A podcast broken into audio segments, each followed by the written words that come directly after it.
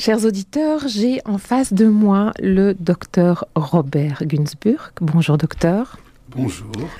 Docteur euh, Gunsburg, j'ai le privilège de vous connaître déjà depuis quelques années, mais tous les auditeurs n'ont peut-être pas ce privilège. Est-ce que vous auriez l'amabilité de vous présenter à nos auditeurs ce matin?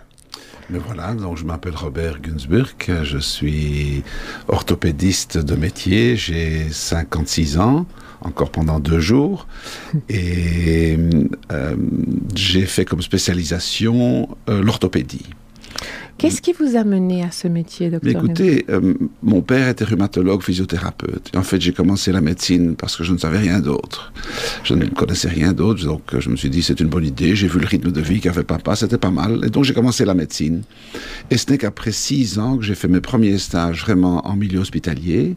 C'était dans un petit hôpital au nord d'Anvers et j'étais planqué en chirurgie orthopédique. Et après trois semaines, j'ai convoqué mon père. Je lui ai dit, papa, assieds-toi, il faut que je te parle. et bref, je lui ai dit que je ne ferais pas la rhumato, je serais le premier en trois générations à ne pas le faire. Et voilà, j'ai fait la chirurgie. C'était une étape difficile de dire à un papa rhumatologue, je vais faire autre chose Je ne me rappelle plus. Je crois que pour lui, c'était difficile. Pas tellement pour moi. Euh, alors donc j'ai commencé l'orthopédie et euh, j'ai eu le plaisir de travailler à Bruckmann avec un monsieur que j'aimais beaucoup qui s'appelait Jacques Wagner et qui était visionnaire dans son métier et qui me disait un jour, je crois que c'était en 84, 85, il m'a dit Robert, notre métier va changer. On ne fera plus d'orthopédie, mais on fera la chirurgie du genou, ou la chirurgie du pied, ou la chirurgie de l'ange, ou la chirurgie de l'épaule. Choisis-toi quelque chose. Pourquoi ne ferais-tu pas la colonne vertébrale? Et voilà, c'est comme ça que ça a commencé. Docteur Gunsburg, nous allons parler de la colonne vertébrale, 7 vertèbres cervicales, 12 lombaires, 12 euh, dorsales, 5 lombaires. Tout va bien quand on n'y pense pas quand on ne la sent pas, et puis tout à coup on ressent un petit quelque chose et on y accole le nom de scoliose, syphose, lordose. Vous allez nous aider dans, dans ce parcours un petit peu mystérieux.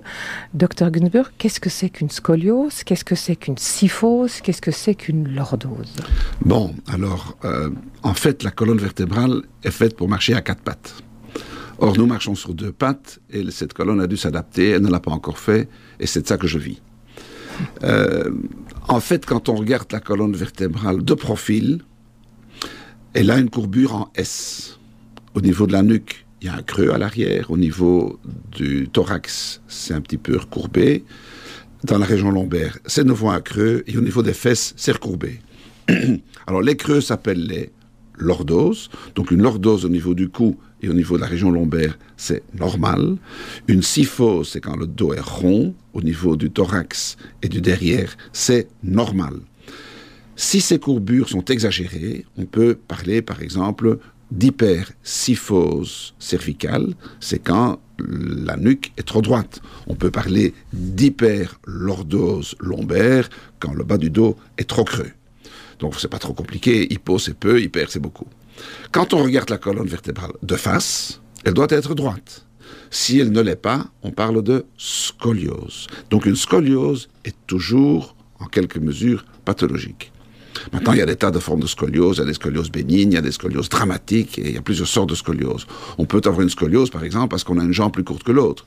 Si on a une jambe plus courte que l'autre, le bassin à travers, et comme les yeux doivent regarder à l'horizon pour vivre normalement, ben, la scoliose fait un S pour compenser cette inégalité de longueur des membres inférieurs. Mais il y a aussi des scolioses vraiment out of the blue, on ne sait pas pourquoi.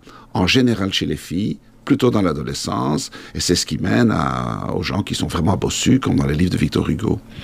Et selon le degré de, et l'évolution de ces scolioses, elles peuvent ou non devenir chirurgicales.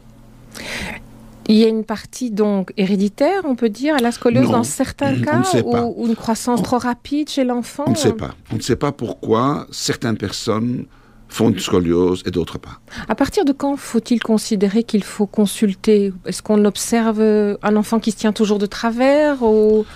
Si les parents sont inquiets, il faut toujours consulter. En général, en Belgique, tout le monde va à l'école et il y a des contrôles médicaux où, en, principe, une scoliose débutante doit être euh, découverte.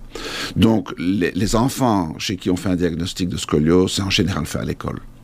Et, comment aborde-t-on cette, euh, cette, cette thérapie? Qu'est-ce qu'on dit aux enfants? Tenez-vous droit, ça suffit? Il y a une rééducation? Comment quel est non, le parcours Ces enfants ne peuvent pas se tenir droit. Ils sont, ils sont travers, donc ils ne peuvent rien. Donc, voilà. Euh, comment corrige-t-on à ce moment-là? On ne corrige pas, on ne peut pas corriger. Donc en fait, on suit ces enfants et si on voit qu'à un certain moment ça devient trop grave, à ce moment-là, on, on, les opère. Il y a des, des, des, corsets adaptés pour les scolioses, mais les résultats ne sont pas très très probants. Et en fait, il faut suivre l'évolution. Si on voit que l'enfant évolue lentement et que ça va bien, bien l'enfant arrivera à l'âge adulte avec une certaine scoliose et vivra toute sa vie avec sa scoliose. Et puis voilà. Il y en a d'autres qui ont le diabète, il y en a qui ont une sale gueule, il y en a qui ont scoliose. C'est comme ça. D'accord.